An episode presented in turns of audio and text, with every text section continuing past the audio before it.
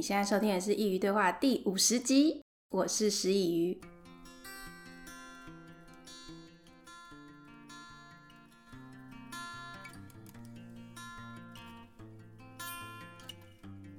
大家晚安。在接下来即将来临的周末，是高中的指考，高中生考大学的日子，不晓得有没有激起你的回忆呢？在学生时代的主要压力来源，其实就是大考的日子。但现在的小朋友比较好。一生当中只要面临一次大考，我们之前连高中都要考试。还记得当年我因为没有考上梦寐以求的高中，我还因此怀疑了自己，觉得自己很糟糕，没有我自己想的那么好。我当年没有考上高中，后来我念的是高职，所以我并没有参加过高中的职考跟学测，我是参加高职的统测。那今天就想要在接近这个大考的日子，跟大家聊一聊过往的故事。如果你准备好了，我们就开始吧。其实我的高中生活是忙碌的，可能我从小就想要把自己的时间塞满吧。以前除了上课之外的日子，我就是玩社团，我连暑假的时候都去，每天的生活都过得很紧凑。后来日子一天一天接近了，可是我的成绩呢，还是不如预期。我在班上的成绩并不是非常的亮眼，也不是非常的理想。平常期中考或期末考的时候，总是在二十名左右。我们班那时候大概有三十多，块四十个人，我也挤不进全校的百名榜，总是掉到很后面去。掉到多后面呢？我也不记得了，大概两三百名吧，这样子。那时候全校高三到底有几个学生，我到现在也记不清楚了。总之就是一个中下的成绩。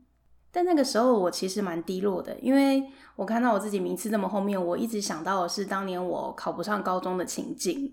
然后就这样重复了几次模拟考啊、期末考之后，我就觉得我自己再也不可以这样子了，因为我不想要再一次体验考不上高中那种落榜的感觉，所以我这次就告诉我自己，我一定要努力，我还有一年，我一定有这个希望可以考上自己想要的大学，所以呢，我就是开始我的认真准备考试之路。在高二的时候，老师放一本简章在班上。里面就有我们可以申请的学校啊，还有过往的预计的分数。有一天，我就坐在位置上翻啊翻的，选定了一间我想努力的第一志愿之后，我就往那个方向去努力。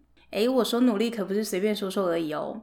高三的时候，学校用一切的办法要让你好好的读书，好好的准备你的大考，所以学校可以让我们申请夜自习。于是呢，我就去申请了。每天下课之后有一个小时的吃饭时间，吃完饭之后，大家就一直关在教室里面读书。一开始我以为夜自习很自由，就是像自修室那个样子，想干嘛就干嘛。但是那只是我以为的。夜自习呢，跟我们平常上课的时候是一样的，会有钟声。因为我们学校它有夜校，所以我们的作息基本上就是跟着夜校的时间。在敲钟的时候读书啊，然后下课的时候稍微上厕所休息一下，再继续。而且夜校的时候也是不能够跟隔壁同学嬉闹聊天的，因为会有老师跟教官会在外面一直巡视。如果你发出太大的声音，吵到其他同学，你会被警告，甚至他们会取消你的夜自习。所以在晚上的时候也都是非常安静的，安静的以为自己和同学都只是一个会读书的机器而已。但我觉得很神奇的地方是呢，做什么事情如果都有陪伴的话，才有办法用一种比较舒服的方式继续前进。在这里，我想要感谢一位同学，因为他在我高三这一整年当中，他都是陪着我一起读书的。那个同学呢，他是我初中的同学，他跟我一起考上了同一个高中，虽然我们没有同班，也不同科系，但是因为我们都从同一个地方去上课嘛，每天都坐同一班公车。后来申请夜自习的时候，他也有申请，所以我们每天就一起上课，然后下课的时候结束夜自习，再一起搭公车回家。而高三那一年呢，我们几乎是天天腻在一起读书的。平常的一到五，我们就是参加夜自习；在周末的时候，我们也没有放松，我们就是相约在家里附近图书馆去自修室读书。而周日的时间，因为自修室它的开放时间比较短，只有半天，所以我们周日的时候只会去半天。那周六的话，基本上就是从早到下午的样子，有一点忘记了，毕竟都这么多年了。但就是我记得那段时间，我就是从一到日，也就是说一个礼拜全年无休，每天都在读书。真正有休息的时候，也只有在礼拜天的下午。除此之外呢，在学校每天也都有考不完的事，大大小小各个科目的考试。那当然啦，我们在考试的目的最重要就是要找出你的错误。所以每一张考卷呢，老师都让我们把自己错的地方都写起来。那我就很认真的把每一张考卷都看过一遍，每一张考卷都快被我画烂了。可是统测它并不是只有考高三一整年所学的，它是要考你高中三年所学的。可是高三的时候呢，老师也不可能帮你复习高一、高二所教的东西，因为他们还有高三的课程需要教会给你，所以复习高一、高二这件事情就必须你自己来执行。我那个时候为了准备大考，要复习高一、高二这些习题的时候，我就像失心疯一样，我去书店。我记得那时候我是去垫脚石，然后就是在学生参考书那边逛了一遍，把自己认为需要的科目全部都买了一轮。我真的不夸张，我那时候大概买了。买了有五六本吧，就一次。然后大家有考试过嘛？每一本都非常的厚，每一本都是 扎扎实实的习题。我就这样买了一轮回去之后，然后认真的写。但我那时候采的策略跟大家可能不太一样，因为大家可能会觉得就是要把你的弱点好好的努力努力努力，然后把你的弱点升起来，能够提高你的分数。所以你会花比较少的心思去看你本本来的强项。例如说，你本来数学很好，所以你就会比花比较少时间去看你的数学。但我不是这样的，我是跟大家相反，因为我觉得应该是要保住你很有把握的分数。像我的话，就是对于英文跟国文这两个是比较有把握的，所以我就是在这两科就是好好的把握住这两科的分数。然后像其他专一、专二，其实你问我专一、专二里面到底是考什么，我有点不太记得，好像是经济、会计跟技概吧，这三个东西。这三个东西我算还可以，就是一个中上的表现。呃，我唯一比较弱的应该是，就是我的数学。我的数学就是从我国小大概五六年级开始吧，就是非常的糟糕。不知道该怎么跟大家说，反正就是一个很糟糕。只要是那种简答题、应用题，看不懂题目在问什么。所以呢，我就是买了很多。我比较有把握的参考书，我比较弱的反而买的比较少，因为我想要好好把握住那些我比较有自信的科目。然后就日子过得很快，就这样就到了要考统测的那一天了。因为刚刚有说过嘛，数学一直以来都是我的弱点，三角函数到现在是什么，要怎么算，我还是搞不懂。所以呢，那天我在考数学的时候，我其实蛮紧张的。统测它有两天。呃，就是周六周日这样子，那每一天考的科目不一样，就是从早到下午这样。我记得好像总共考七个科目还是八个吧，有点忘记了。反正总而言之，它的满分是七百分。然后考到数学的时候呢，虽然数学每一次的考题都很少，因为它要计算，它不像可能英文会有五十题这样子，数学可能就可能三十题、二十五题就算很多了。但是我还是很紧张。我记得我那天 看到那个数学题，好像二十五题吧，我说天哪，怎么那么多题呀？因为考试时间好像才四十分钟，还是一个小时吧，不太记得了。反正我就觉得我应该会写不完。然后一打开考卷呢，我就很认真的从一开始这样往下写，然后写一写写一写，遇到不会的我就先跳过。我就会在题号那边，假如说我第十一题不会写，我就会在第十一题那边先打一个星号，就代表说这题还没写，等一下就是检查的时候不要忘记要回来把这题的答案写上去。这样，结果呢，我其实。我其实那天很快就写完了，为什么？因为我都不会写啊，所以我就写得特别快。大家以为那种很早写完的是很厉害，没有，就有两种可能。第一个是他真的很厉害，他全部都写完了；第二个就是像我一样，因为，就他都不会，所以他也就是随便写。但是呢，我也不想让大家觉得天哪，这女生真的很厉害，马上就写完了，马上就交卷，所以我就在那个座位上假装了一下。我就是写写写写写写啊，全部都写完了，很好。剩下大概 有七八题，其实蛮多，大概三分之一我都不会写。现在就是要猜题时间嘛，但是你不能够猜得很快，这样就好像你猜的久点，大家会觉得你对你自己的人生稍微负责了一些。所以我就在那边猜题，然后猜题的时候呢，又想到之前老师很爱分享，就是关于怎么猜题的故事。以前我们有一个老师跟我说，应该是说跟大家说啊，就在课堂上面跟大家分享。他就跟大家说，就是你要猜题的时候，计统计来说的话，是猜 B 跟 C 的得分率会最高。我也不知道为什么，反正我统计学也没有学好，所以所以我就只记得他跟我说 B 跟 C。然后那几题我就是一个看心情，觉得看一看看看，哦，可能是 B 吧，哦，可能是 C 吧，就这样子猜了一轮，然后考试就考完了。但我觉得那个时候对考生算是蛮体贴的，因为考试过后结束几天吧，在报纸上就买得到那次大考的全部的答案，所以你就可以先去买，然后再对，你就可以大概知道你自己考了几分。那一天我记得我们班导师他也买了一份报纸，就放在教室里面，就跟大家说：“哎，这个你们的考，这个可以大家轮流看，那里面就是你们的答案，你可以用你的印象去对。”到时候成绩出来的时候，你不至于太失落，因为你可能已经先失落过一遍了。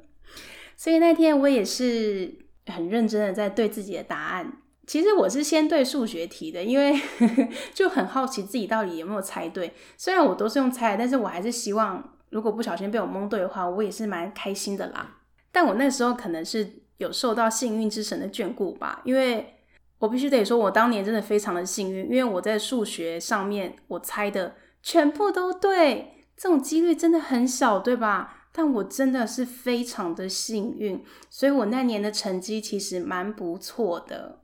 刚刚有说过满分是七百分，我那年考了六百多分。其实我当年自己也是蛮惊讶的，就是说天啊，我居然可以考这个分数。但我另一方面也觉得是。努力的有值得，因为我刚刚有说，我真的是从一到日每一天都在读书。诶，但是我这边要分享一个小故事，我不觉得熬夜读书是件很棒的事情。熬夜你的精神会不好，因为学生很忙嘛，你要从早上八点就开始上课，诶，七点还八点就要上课，但是你不可能七八点才起床啊。我那时候因为还要坐公车，六点多就起床了。那你如果你晚上十二点、一点、两点才睡觉，等于你睡眠时间非常的短。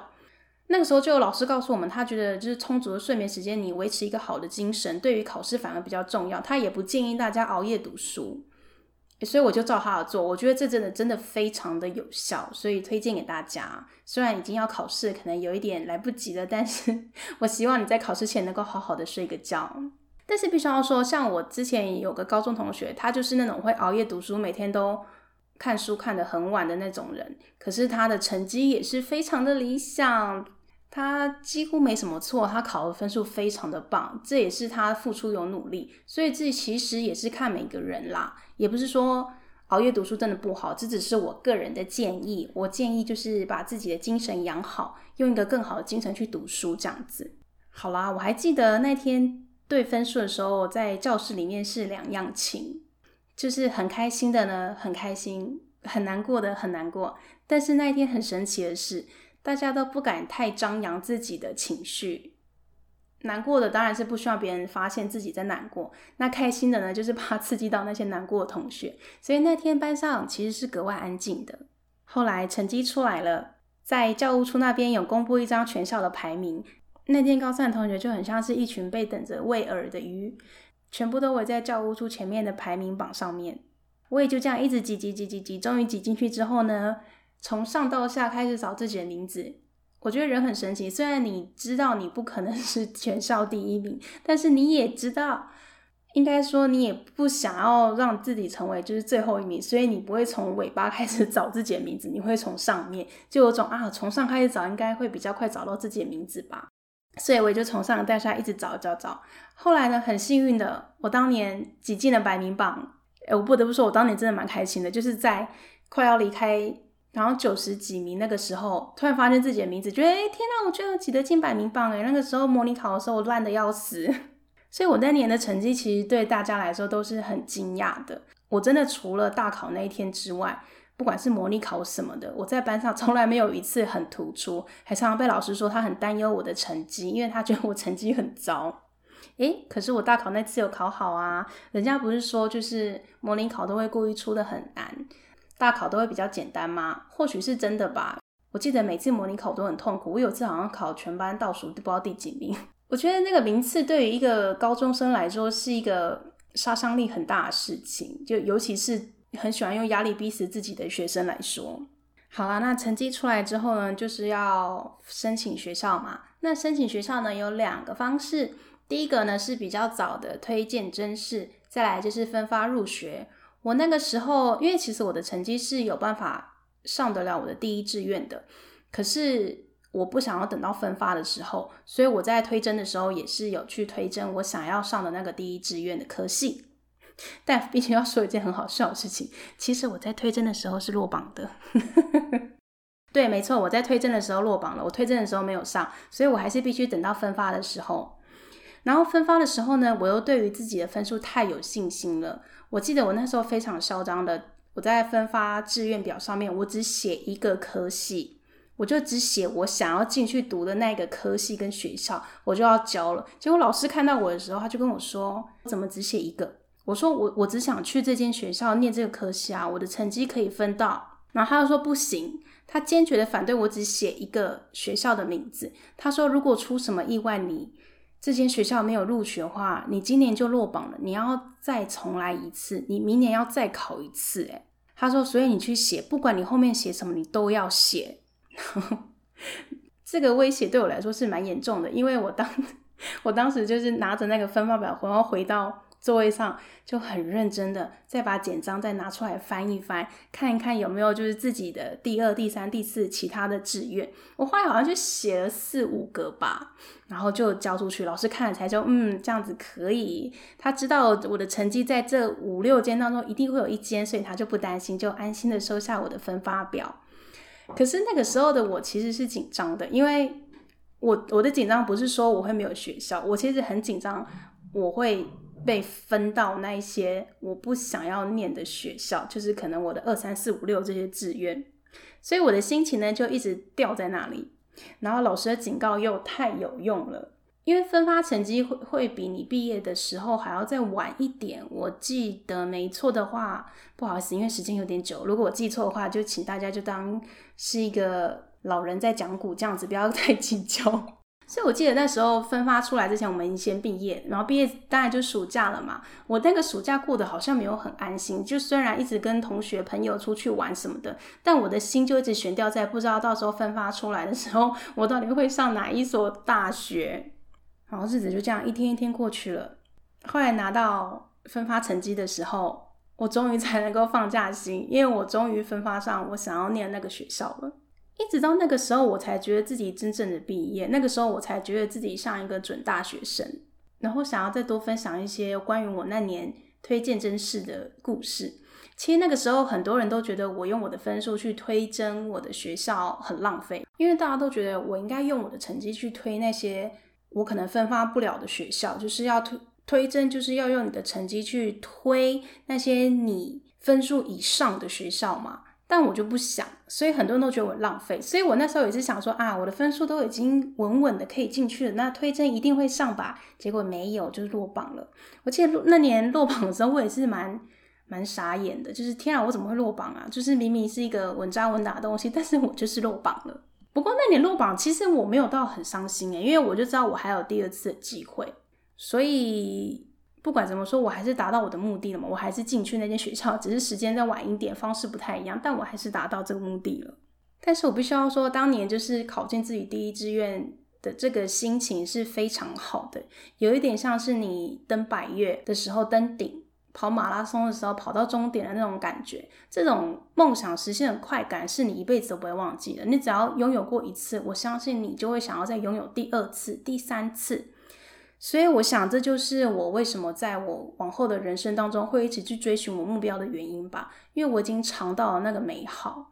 但是这种梦想实现的时候，它其实只有一个瞬间，你一瞬间会很开心，因为接下来你就是要面对现实，去准备，像是你要入学啊，你要搬进宿舍啊，要很多很多事情啊，什么什么之类的嘛。但是相信我，你尝过一次之后，你就不会忘记了，你一定会想要再有。第二次尝到这个梦想实现瞬间快感的机会，所以往后你的人生呢，你会为自己设立一个目标，然后好好的去追。但是我必须要跟你说，如果你没有考上自己的第一志愿也没关系，这也没什么大不了的。我也曾经落榜过啊，之前就说我考高中的时候没有考上自己想要考的嘛。其实那年考高中我考了两次，嗯，现在小朋友可能不知道，但以前学测的时候其实是有两次，就是。就跟大学的职考跟学测一样，它是有两个阶段性的，所以你第一次没有考好的话呢，你没关系，你有第二次的机会。但是大家都想要在第一次的时候就把自己的自己的人生决定好方向，没有人想要再经历第二次考试，因为其实那个是非常不确定性的，而且你会 非常的紧张。因为当年我就参加了两次，就考高中的时候，我那时候其实是想念高中，非常非常想念一间高中。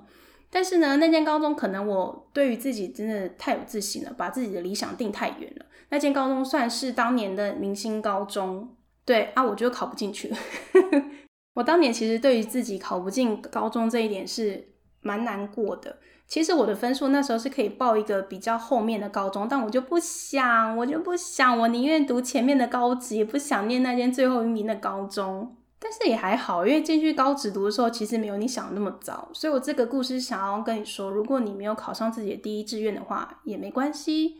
人生嘛，总是你很难预料的，说不定上天会为你开另外一扇窗。而且说到底，我可能也要感谢当年没有考上高中的自己。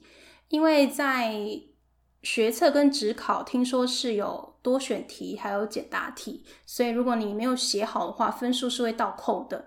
可是统测它只有选择题，当年啦，我不知道 现在的到底是怎么样子。所以啊，没有人说第一志愿一定是很棒的，那也不一定。有些第一志愿也是会有转学生啊，也是会有休学的，太多可能了。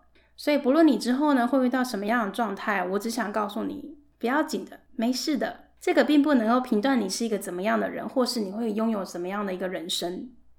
因为离开学校大门，大家又都是一样的了。其实也都只有我们自己看不起自己而已。所以不要给自己太大的压力。有的人呢，可能会选择重考，就是如果没有上自己想要读的学校的话。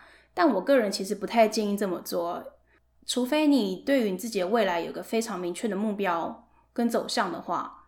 因为我觉得可以不用浪费这一年，说不定你去读了那间你本来不想读的学校，但是在这一年当中，你的改变会让你觉得，哎，其实这间学校也不错啊，没有自己想的那么糟。因为如果你又再花了一年，其实那个心理压力会非常大，因为你的同学已经是大学一年级的学生了，然后你却跟现在高三的同学一起准备考试，但如果你又没被考上，那这个循环应该是不太好的。我是觉得可以不用浪费人生这一个短短的历程。读书其实说很重要也没错，但说不重要也可以这么说。其实读什么学校没有到非常重要，主要是你在学校到底学了些什么。当然每个人有不同的理想啦，但是如果呢你还是决定要重考的话，我在这边先祝福你，祝福你重考一切顺利，能够考上自己的理想，考上自己的第一志愿。那人生呢其实很长也很短。长越大，就会发现时间其实过得非常的快，一不注意就溜走了几年。所以，如果可以把握时间的话呢，就应该好好的把握。在这些时间流逝的时候，或许你会发现人生原来还有其他的选择。但不论你是哪一种，如果你刚好是这个礼拜要考试的，我想在这边先祝福你考试一切顺利，不要紧张，平常心，平常心很重要，不紧张才会把题目看得比较清楚一点，慢慢写，没事的。在这边先祝福你考上你的第一志愿，祝你们在检查榜单的时候呢，都能金榜题名。那今天故事就到这里啦，希望我的小小的励志的故事呢，能够给你们自己稍微有一点信心，有一点帮助。那我也希望能够收到你们考试的好消息跟故事，欢迎你们留言在 Apple Podcast 里面给我，或是写信到我的信箱，让我可以沾沾你们的喜气。也恭喜所有考生们，你们要毕业啦！我觉得毕业是件非常开心的事情，因为可以往下一个阶段前进。我在毕业的时候总是非常的开心，我从来不会在毕业典礼上哭，因为我觉得毕业是件值得庆祝的事情，这代表你的人生要往下一个方向前进了。然后呢，也希望你们能够期待并且享受你们大学的日子，在大学的生活呢，又会是另外一个故事了。欢迎点击描述栏中的链接，请思雨喝杯咖啡。如果你喜欢我的内容，可以分享给你认为需要的朋友一起来收听。如果你也想分享你的故事，欢迎来信到思雨的信箱，contact at 思雨 .com。c o n t a c t 小老鼠 s h i i y u 点 c o m。人生四大喜事之一，金榜题名时。感谢你的收听，我们下次见。